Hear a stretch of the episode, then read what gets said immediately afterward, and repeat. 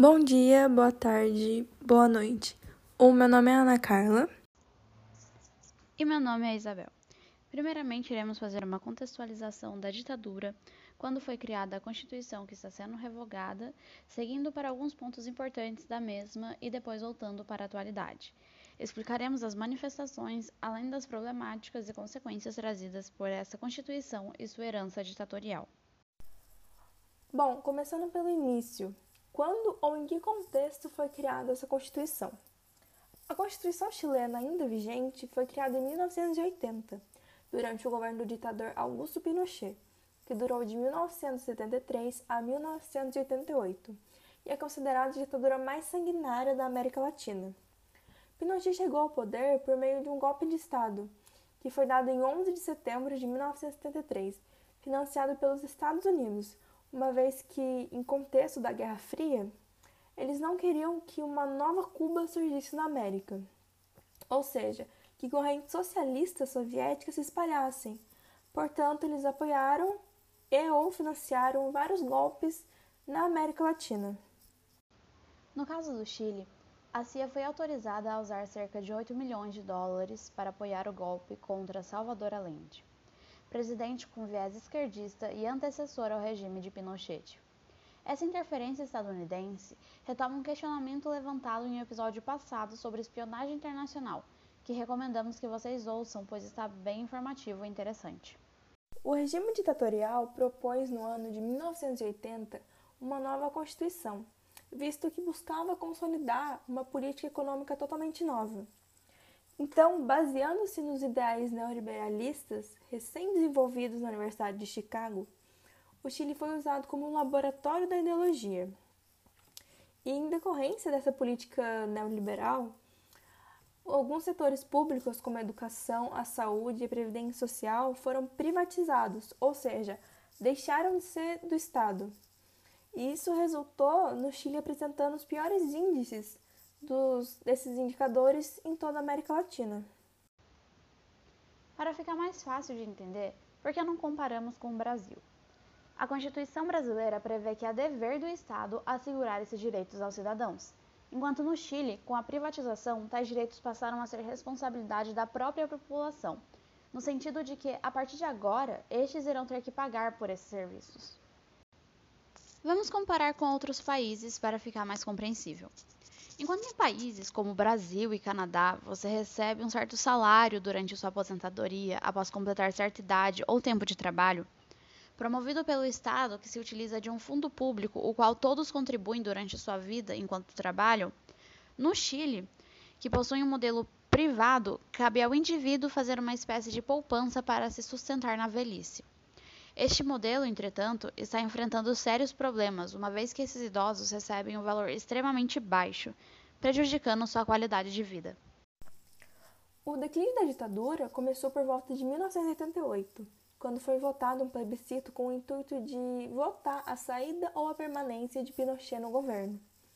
A oposição ao seu governo ganhou, com 55% do, dos votos, resultando assim em uma transição gradual do regime, que saiu de um regime autoritário para uma democracia.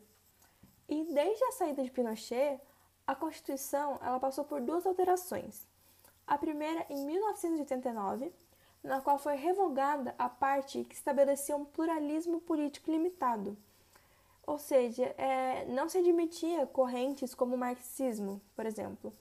E por conta dessa mudança, essas correntes de pensamento foram liberadas, deixaram de ser crime. E a segunda mudança ela ocorreu em 2005, quando acabou a figura dos senadores nomeados, que eram eleitos por instituições como as Forças Armadas ou o Supremo Tribunal. Além da Constituição, privatização de órgãos públicos, opressão, um modelo econômico neoliberalista, a falta de interesse pela democratização e o acesso à educação, a repressão militar é uma das heranças ditatoriais que permanecem na sociedade chilena contemporânea, legitimada pela Constituição e responsável por centenas de vítimas. O Ministério Público está cheio de denúncias de perseguição, desaparecimentos, torturas, violência sexual, entre outras atrocidades. Mas tais acontecimentos, ao invés de calar o povo ou amedrontando, só serviu como combustível para as manifestações em busca de mudanças. E como começou essa mobilização para uma nova Constituição? Bom, o Chile vinha enfrentando diversas manifestações ao longo dos anos. Porém, em 18 de outubro de 2019, houve uma em Santiago que foi a mais bem sucedida, foi a que surtiu mais efeito. Essa manifestação ela começou por conta de um aumento na passagem de metrô e foi reprimida violentamente pelas autoridades.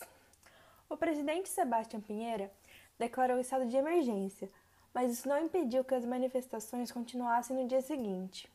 Em 25 de outubro, 1 milhão de chilenos protestaram pacificamente em Santiago. Nos dias seguintes, o toque de recolher foi suspenso, o estado de emergência encerrado e um terço dos ministros do governo foi substituído. No início de dezembro de 2019, em resposta às manifestações, o governo chileno anunciou um bônus especial para 1,3 milhão de famílias e o Congresso aprovou um aumento da pensão mínima para idosos. No mesmo mês, entretanto, a ONU denunciou uma série de violações dos direitos humanos por parte da polícia chilena durante as manifestações. Em janeiro, presidente anunciou uma reforma no sistema de saúde. E no final de janeiro, quatro pessoas foram mortas pela violência das manifestações. Ou seja, por mais que o governo fizesse sua parte, entre aspas, respondendo ao que os manifestantes estavam pedindo, acaba que eles não mudaram nada na sua forma de abordagem. Então, as manifestações, elas continuaram. Mas em março de 2020, quando apareceu o novo coronavírus, elas tiveram de cessar por conta da quarentena, né, que obrigou os chilenos a ficar nas suas casas. O cenário pandêmico no qual estamos vivendo atualmente pelo último ano só serviu para deixar mais claro a desigualdade presente na população chilena em decorrer dessa Constituição e dessa política neoliberalista que privatizou todos esses órgãos públicos. Pode-se observar isso através da condição em que os idosos se encontram devido à privatização da previdência social, da aposentadoria, ou até pelo próprio sistema de saúde e de educação, que também demonstrou ainda mais a desigualdade presente. Além das mudanças propostas por parte do governo, a resposta mais forte deles foi o lançamento de um plebiscito em novembro de 2019 para a criação de uma nova Constituição. A votação ela devia ter ocorrido no início de 2020, mas ela foi adiada devido à pandemia. Então, a votação ocorreu em 25 de outubro do mesmo ano, e com 78% dos votos foi aprovada a criação de uma nova Constituição. Então ficou decidido que a Assembleia Constituinte será formada por 155 parlamentares, com cadeiras reservadas aos povos indígenas, como os mapuches e os aimarás, e vai haver também a paridade de gênero, ou seja, nós vamos ter 50% de homens e 50% de mulheres. Além de que essa constituinte ela não vai ser mista. Então, não vão haver parlamentares que já estão em exercício ocupando as cadeiras vão ser apenas novos membros que foram eleitos pelo, pela população. Então, a Constituição chilena ela vai ser criada em até nove meses, podendo ser ampliados em mais três, caso seja muito necessário, caso o texto não fique pronto durante esse tempo. E para que uma proposta ela seja incorporada à nova Constituição, ela deverá ser aprovada por dois terços dos futuros constituintes. Do contrário, se mantém a lei da antiga Constituição. Curioso notar também como o Chile ele quer romper com o seu passado, porque dentro da Constituinte a gente pode perceber que os partidos conservadores não obtiveram nem um terço da representação. Então isso impede os conservadores de vetar as propostas. E quando a gente soma os partidos da esquerda, centro-esquerda e políticos sem partido, eles são a grande maioria. Ou seja, o Chile realmente busca uma mudança na ideologia da Constituinte, realmente busca uma nova página para a história do país. Mediante a tudo isso, essa vitória chilena preocupa alguns países, principalmente na América Latina, onde povos que tiveram seus países vulnerabilizados pelas políticas de ajustes sentem que o neoliberalismo talvez não seja a maravilha que muitos outros acreditam ser. O Equador, por exemplo, levantou bandeira em 2019 contra as condições impostas pelo FMI e por isso entende-se Fundo Monetário Internacional. E quanto ao Brasil? Como iremos prosseguir? Iremos seguir o exemplo de nossos vizinhos ou apenas nos conformar em ser um mero laboratório neoliberal? As fontes utilizadas para esse episódio foram BBC, El País, G1, o site Memória e Resistência da USP, Brasil de Fato, Dom Total e CNN. E você, caro ouvinte, o que pensa de tudo isso? Não deixe de compartilhar com seus amigos e ouvir os episódios anteriores para se informar ainda mais do mundo na contemporaneidade. Vemos você no próximo episódio. Tchau!